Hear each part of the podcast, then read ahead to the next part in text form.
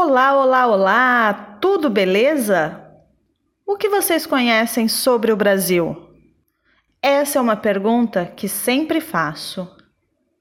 Quero acreditar que com o nosso podcast você esteja aprendendo não só algumas expressões utilizadas no nosso dia a dia, mas também muitas coisas sobre a cultura brasileira. Neste episódio, vou falar sobre os parques nacionais. Para atender uma sugestão de tema recebida pelo Instagram. A propósito, você já está seguindo o nosso arroba nas redes sociais? Arroba Falar Português Brasileiro ou arroba Fale underline Português no Twitter? Viu que todos os episódios com respostas estão disponíveis? Vou colocar o link aqui na descrição. Alguns exercícios você poderá enviar para minha correção.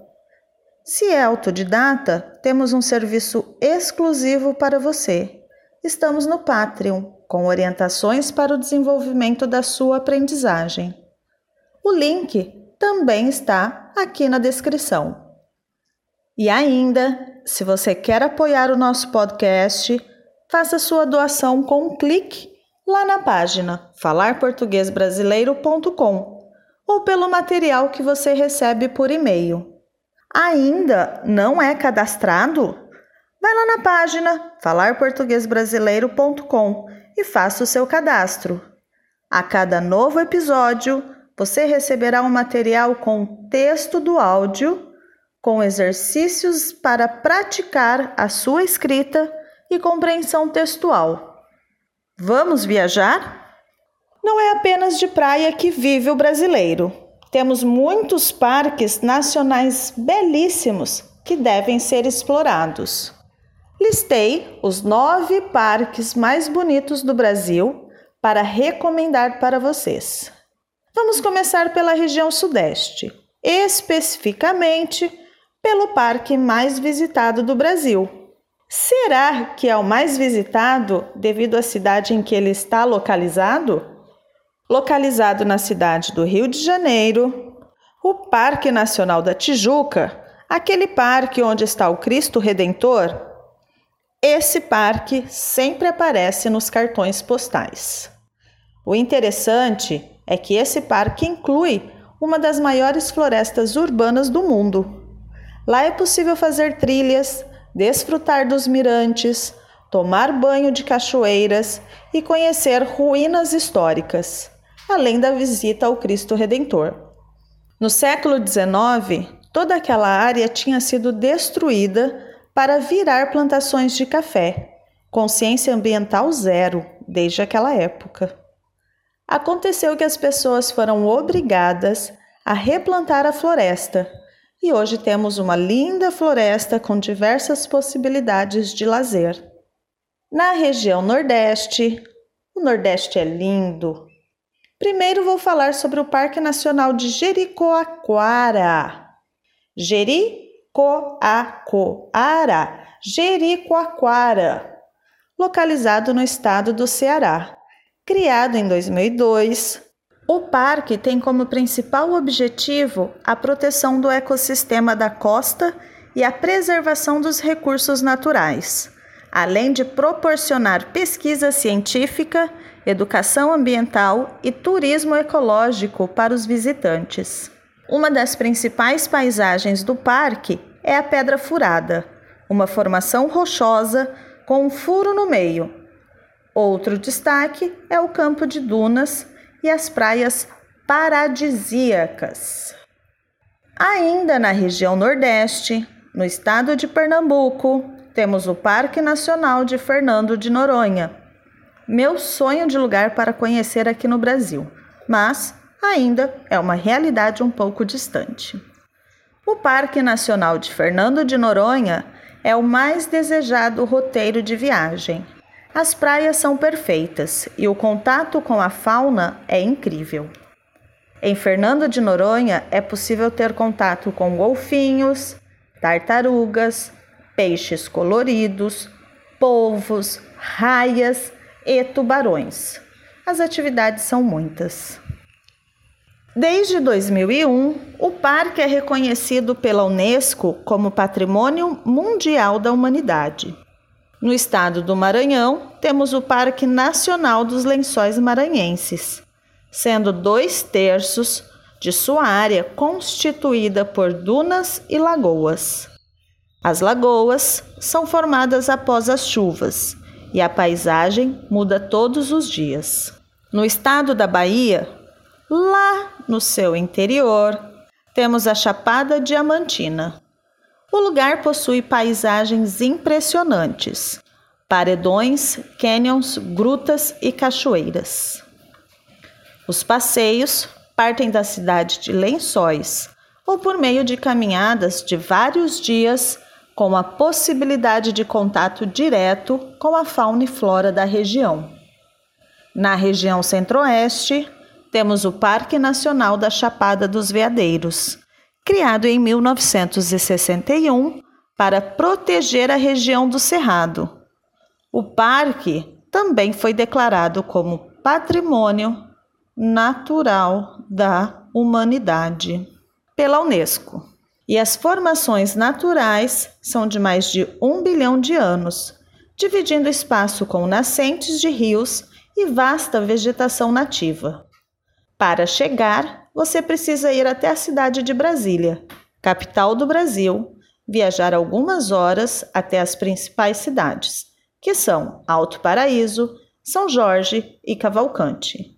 E dessas cidades, contratar o serviço para ter acesso as trilhas do parque, com direito a banhos de cachoeiras e contato com a natureza local. Já na região sul, no estado do Paraná, temos as Cataratas do Iguaçu. É impossível saber a quantidade de quedas d'água, pois durante o período de chuva elas aumentam em quantidade e volume, e durante a seca elas diminuem. Algumas cachoeiras podem chegar a 80 metros de altura e mais de 2.700 metros de extensão. Essa formação possui em torno de 200 mil anos. A cidade de Foz do Iguaçu faz fronteira com a Argentina e o Paraguai. As cataratas podem ser vistas pelo lado argentino e pelo lado brasileiro. Aí temos uma grande confusão. Afinal, qual é o lado com a vista mais bonita? eu não vou dar a minha opinião para não criar um problema com os meus vizinhos argentinos. Ainda na região sul do Brasil, temos uma região inteira chamada de Caminho dos Canyons, localizada na divisa entre os estados de Santa Catarina e Rio Grande do Sul. Nesses parques, o relevo se caracteriza por enormes paredões e desfiladeiros, com até 700 metros de altura. É possível fazer trilhas pela parte superior ou pela parte inferior, a parte dos canyons. Dizem que pela parte superior as trilhas são mais tranquilas. Na mesma região, temos o Parque Nacional da Serra Geral, criado em 1992. Também há a opção de trilhas e muito contato com a natureza.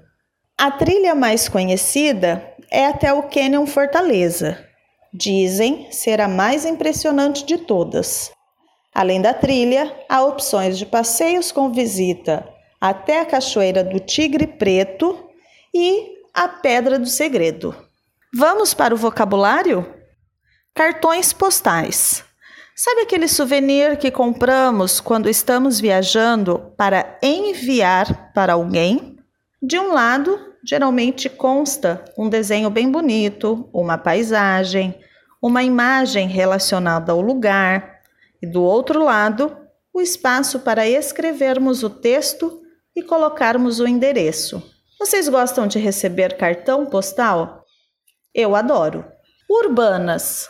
Geograficamente é a área da cidade. O que não está na zona urbana está na zona rural. Trilhas. Fazer uma trilha é caminhar dentro da floresta ou em algum lugar que exija determinada preparação física. Eu fiz uma trilha para subir até o Monte Ramelau, em Timor-Leste. Faz tempo isso. Mirantes. O mirante é o ponto mais alto para se apreciar a vista de determinado lugar. O ponto alto de uma montanha é um mirante. Dunas. A duna é um monte de areia que se forma pelo vento. O vento também é o responsável por movê-las de local. Lagoas. A palavra lagoa vem de lago. O lago é aquela extensão de terra com água no meio. A lagoa é um pouco menor que o lago, ou seja, um lago pequeno. Paredões. É uma parede bem alta, muito alta. Grutas. A gruta é um tipo de caverna natural, um espaço na formação do solo. Fauna e flora. A fauna é para os animais e a flora é para as flores. Nascentes. Quase todas as coisas começam a partir de um ponto. Com o rio não é diferente. A nascente do rio é o ponto em que ele começa. Desfiladeiros é a passagem estreita entre as montanhas.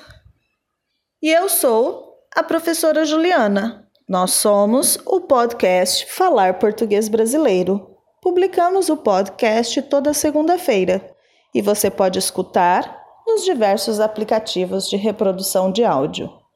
Também pode escutar na nossa página falarportuguesbrasileiro.com. Lá na nossa página você poderá se cadastrar gratuitamente e receber toda a transcrição do áudio, com exercícios de interpretação de texto. Registre-se agora mesmo em falarportuguesbrasileiro.com e receba o seu material. Nos vemos no próximo episódio e tchau, tchau!